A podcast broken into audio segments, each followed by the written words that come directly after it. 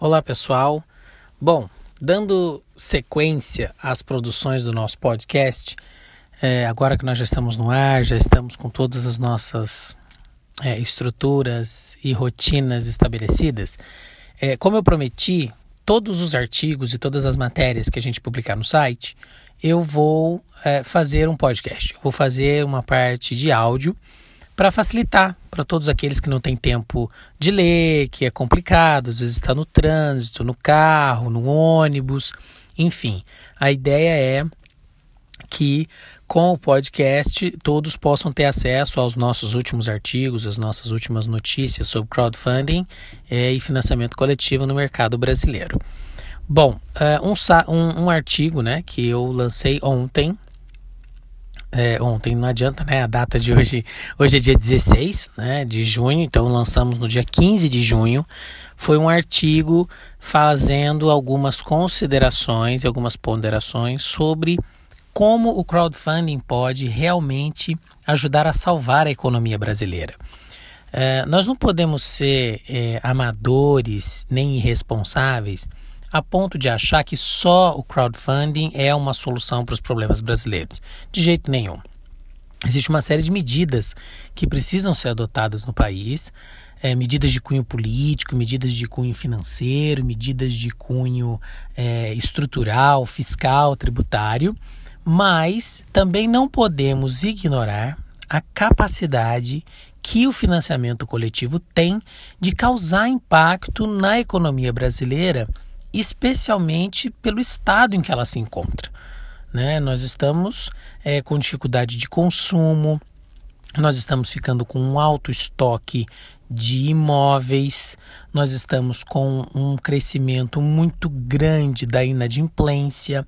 Enfim, as famílias elas continuam consumindo, as pessoas continuam trabalhando, porém o mercado está mais lento, as pessoas estão mais seletivas, o uso do dinheiro está mais é, restrito. Né? As próprias instituições financeiras, os bancos, estão muito mais criteriosos na concessão de crédito, o que na verdade já espelha a dificuldade que a economia enfrenta para poder conseguir suprir essas demandas. E dentro desse aspecto, o financiamento coletivo, na minha modesta opinião, é uma das alternativas que deveriam ser devidamente valorizadas pelo governo atual, por razões extremamente simples. A primeira delas é que é um movimento que, apesar de ainda ser é, recente no Brasil, nos últimos dois anos, já tem uma categoria de adeptos e financiadores, doadores, investidores muito próximos e muito bem engajados. É, nós já temos plataformas, né, sites que fazem as operações de crowdfunding bem maduros, com segurança, com eficiência, com rapidez e com simplicidade.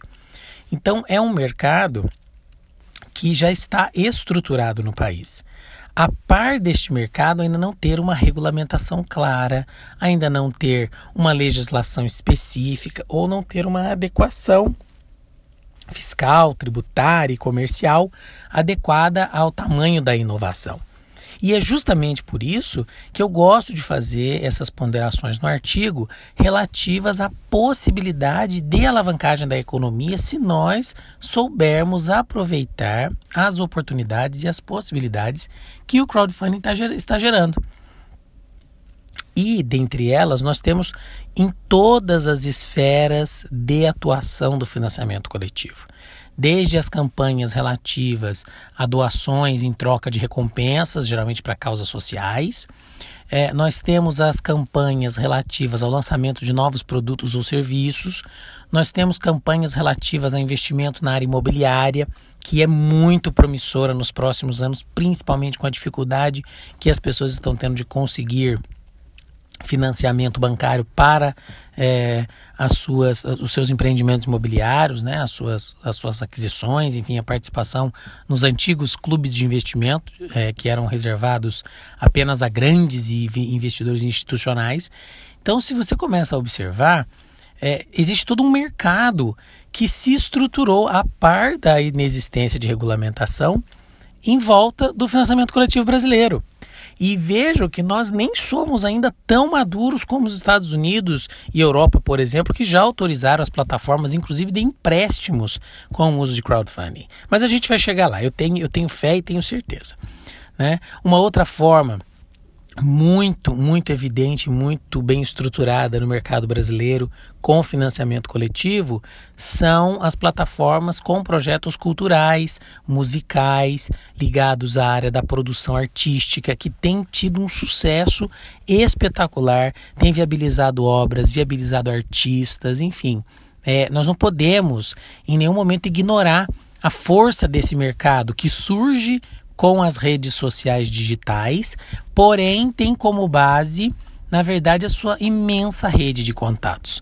E é a partir disso que nós temos que verificar a capacidade produtiva, institucional e de empoderamento da economia que o crowdfunding traz para todos nós. E isso eu gostaria de explicar para vocês é, em alguns detalhes dentro desse nosso post. Bom, como a gente combinou, é, então eu vou explicar mais alguns detalhes em mais alguns momentos em que o crowdfunding pode sim ajudar a salvar a economia brasileira, a salvar muitos dos setores que estão em crise e não sabem como utilizar esse novo recurso, se a gente pode chamar assim, é, tecnológico.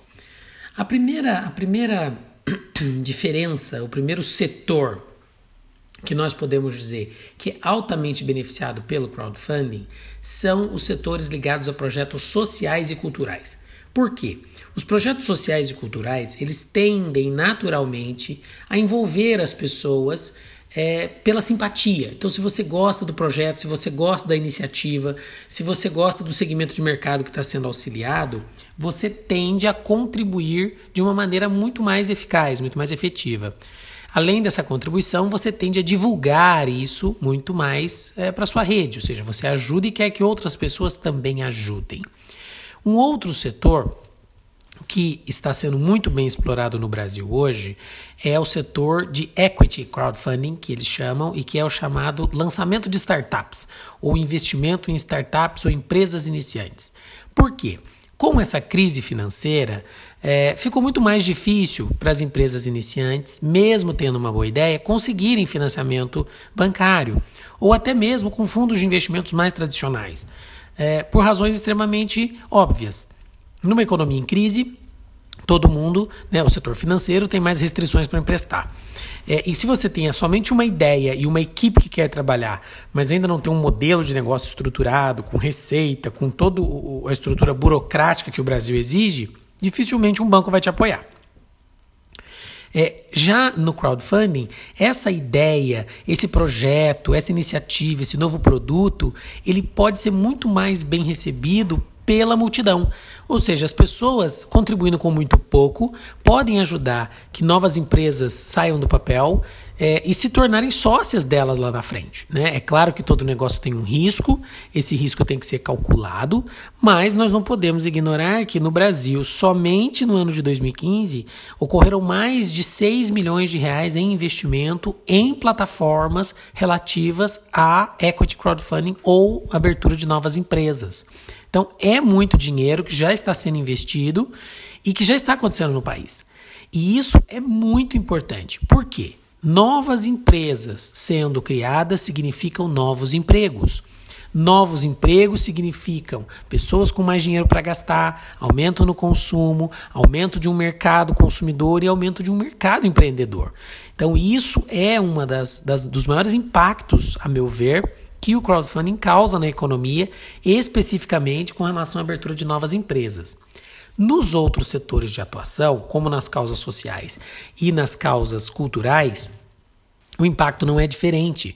Cada vez que você consegue viabilizar um novo show, viabilizar um novo CD, viabilizar um novo artista, você está dando poder às pessoas, à multidão, a toda e qualquer pessoa indiscriminadamente para melhorar é, o local onde ela vive, para viabilizar é, empreendimentos culturais que muitas das vezes ela teria que esperar o governo fazer e num momento de crise, o governo não está investindo nisso, o governo precisa adotar outras prioridades. E as comunidades continuam precisando é, de socorro, continuam necessitando de ajuda. E quando isso passa para as mãos do homem comum, ou seja, cada um de nós, com o seu computador, com o seu celular, pode fazer uma doação, por menor que seja, para um projeto que vai ajudar uma causa social a acontecer, isso nos dá o poder de modificar aquela realidade que tanto nos incomoda, ainda mais no país, no estado em que nós estamos. Um outro segmento que a gente não pode deixar de lado é o segmento de investimento imobiliário que eu já mencionei lá atrás para vocês, que tem um grande caminho pela frente. Eu entendo que vai ser muito promissor, mas além disso, ele já é uma realidade no país. Hoje nós só temos dois empreendimentos que já aconteceram com crowdfunding no Brasil, os dois bem-sucedidos e os dois é, são para o lançamento de novos é, empreendimentos imobiliários, novos prédios, novos, é, novas estruturas de, de residência e comercial. Mas isso significa que o mercado é bem receptivo a essa forma de investimento e mais ainda por ser uma alternativa ao estoque e à trava de imóveis que existe no Brasil hoje. Como aqui ainda não há uma regulamentação clara, é, a gente pode até especular acerca da possibilidade de nós adotarmos aqui é, métodos e formas de usar o crowdfunding para é, imóveis que já acontecem em vários países do mundo. Uma delas, por exemplo, é você quer vender uma casa, mas a sua casa é muito cara, você não acha hoje em dia quem tenha muito dinheiro sozinho para comprar. Então o que é que você faz? Você coloca essa casa num site de crowdfunding e delimita o número de pessoas e as cotas que elas podem comprar. Então várias pessoas vão ser donas daquela casa e são pessoas que vão usar aquela casa, lógico que não todas ao mesmo tempo, mas que elas vão ser donas de um imóvel donas de uma casa, você vai conseguir receber o dinheiro de todo aquele, eh, eh, todo o valor né, do seu imóvel. E outras pessoas que talvez não teriam condição de comprar um bem como aquele sozinhos, conseguem comprar com a força de todos os outros. Isso pode parecer um pouco estranho para a gente, principalmente porque a nossa cultura é legalista no Brasil, a nossa cultura de negócios, é, ela, ela, ela, ela não é muito early adopter, ou seja, não é uma cultura que aceita inovações rapidamente. É, o brasileiro tem muito receio né, em ter sociedade com as pessoas, em, em dividir as coisas com outros. Nós fomos é, educados assim. Mas no mundo, eu digo a vocês que hoje a economia da colaboração, da qual o crowdfunding é originário e faz parte, é, é o futuro do mercado.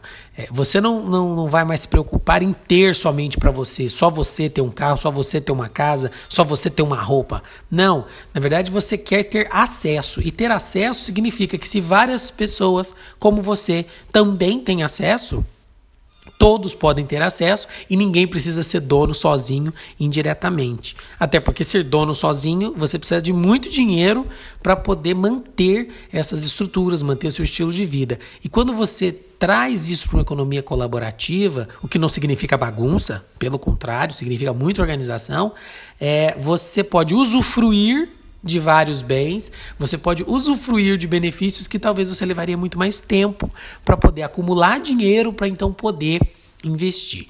Bom, mas como a gente estava falando, é uma questão de salvar, até onde né, o crowdfunding pode ajudar a salvar a economia.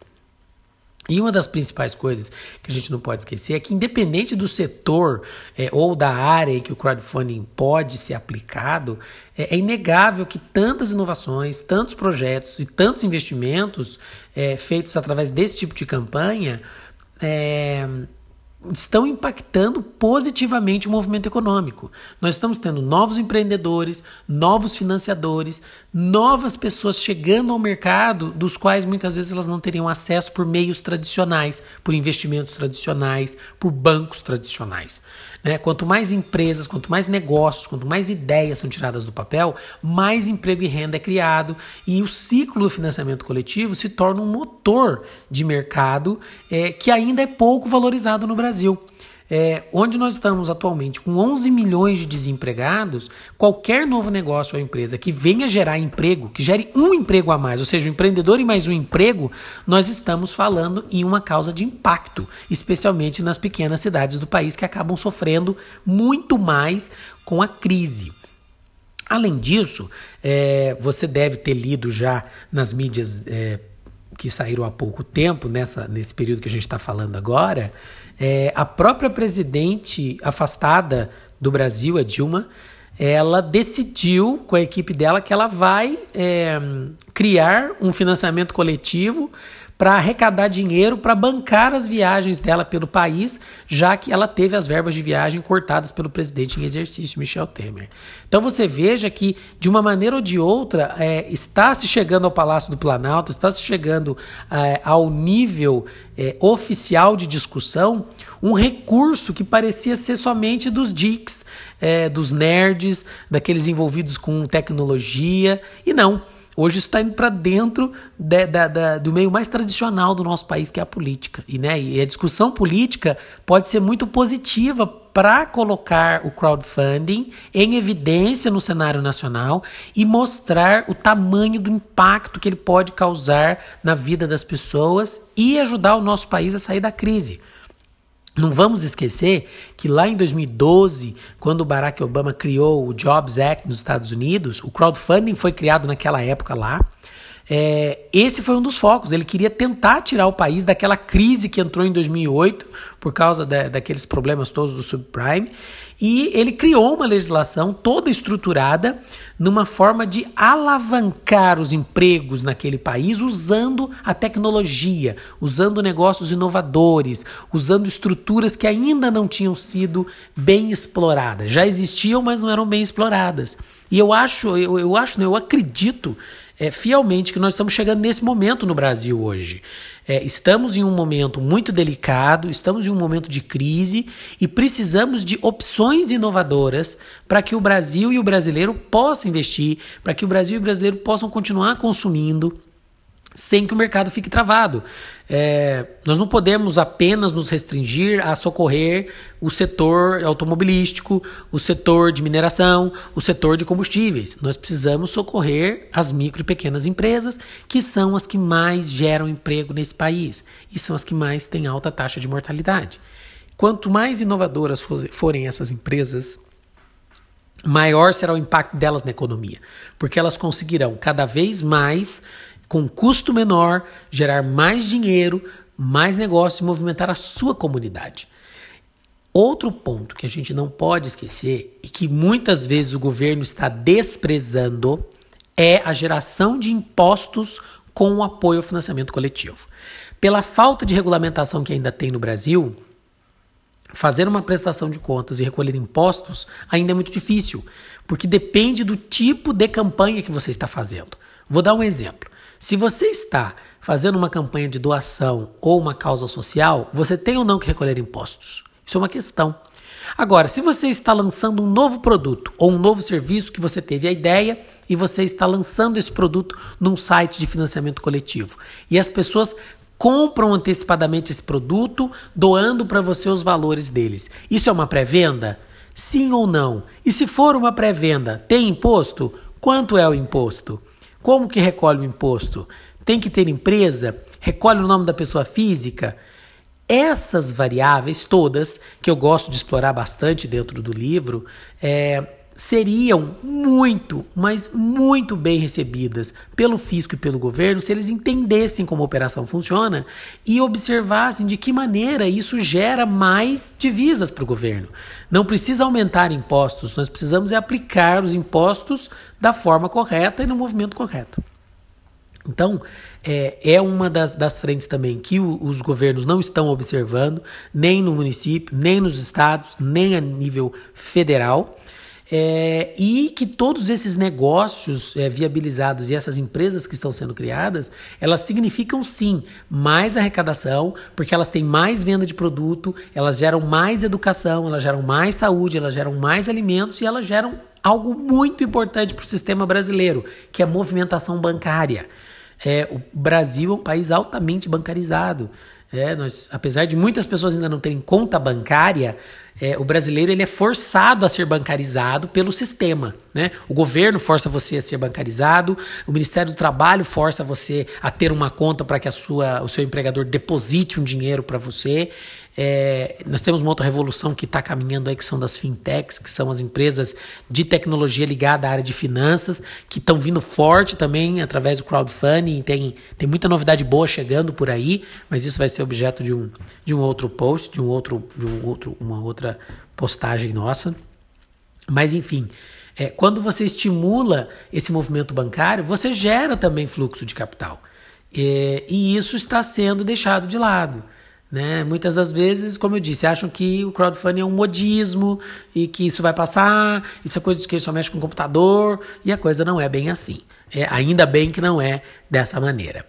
É, e além, além dessas questões todas que eu estou dizendo para vocês, é, existem toda uma geração, existe toda uma geração de empregos que é gerada em torno dos negócios de crowdfunding. Então, cada plataforma que hoje deixa você postar os seus projetos, fazer as, as, as, arrecadações, fazer toda a distribuição das recompensas, isso tudo gera um mercado paralelo, que é o mercado indireto.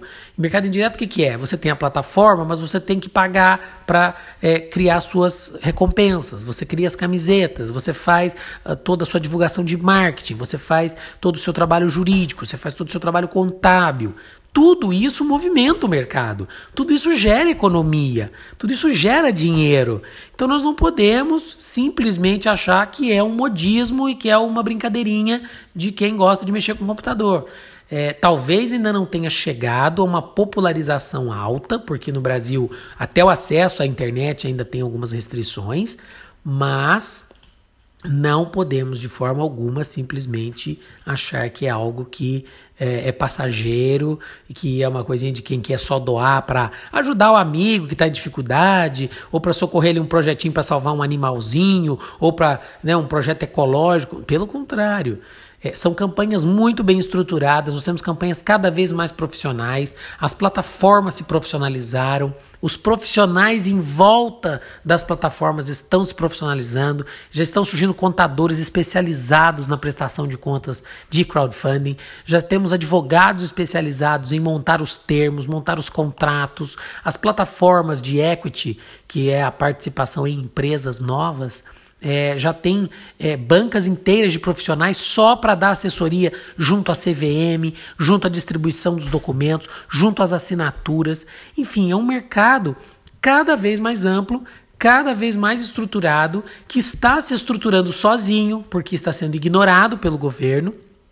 E que a gente sempre fica aguardando que alguma medida de reconhecimento público, pelo menos, aconteça. É, nós não podemos esquecer também do grande risco que a gente corre, que tudo que se torna visível no país é, começa a querer ser regulamentado pelo governo. Né? E essa regulamentação ela tem que acontecer sim, para garantir aqueles doadores e os participantes dos projetos. Mas a gente não pode engessar o financiamento coletivo, até porque a própria dinâmica dele não comporta esse engessamento. Existe um projeto de lei na Câmara que, enfim, ele está andando um pouco devagar, mas está andando, é, mas ele só trata mais dos benefícios fiscais para quem doar, é, para empresas que doarem, pessoas que doarem terem alguns benefícios fiscais. Mas ele ainda é muito vago. É, nós precisamos de um projeto de lei mais detalhado, definindo o que é financiamento coletivo, definindo principalmente o que não é financiamento coletivo, para que as pessoas não sejam enganadas definir o que, que vai ser regulamentado pelo direito do consumidor, o que, que vai ser regulamentado pelo direito civil, o que, que vai ser regulamentado pelo direito da empresa, enfim, causas e questões de impacto que vão sim trazer para a economia do financiamento coletivo uma segurança, uma credibilidade e, sem dúvida alguma, uma estruturação financeira cada vez maior.